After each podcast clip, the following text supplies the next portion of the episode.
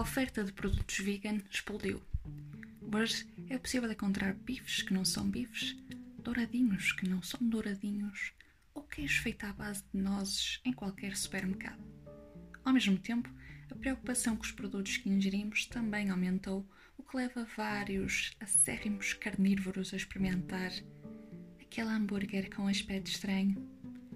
Sou completamente a favor desta nova vaga de vegetarianos e veganos, desde que não sintam que o seu estilo de vida e escolhas alimentares têm de ser seguidas pelos outros à força toda. Vocês sabem do que falo?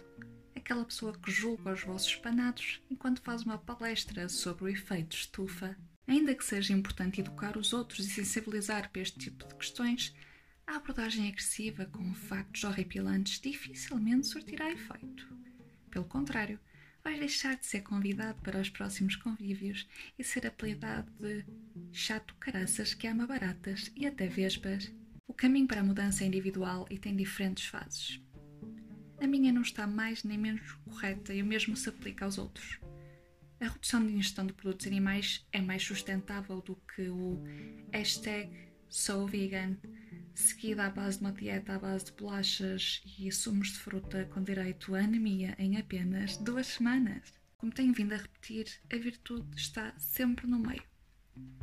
Mas se conseguires deixar de comer aquele bife de vaca, melhor ainda.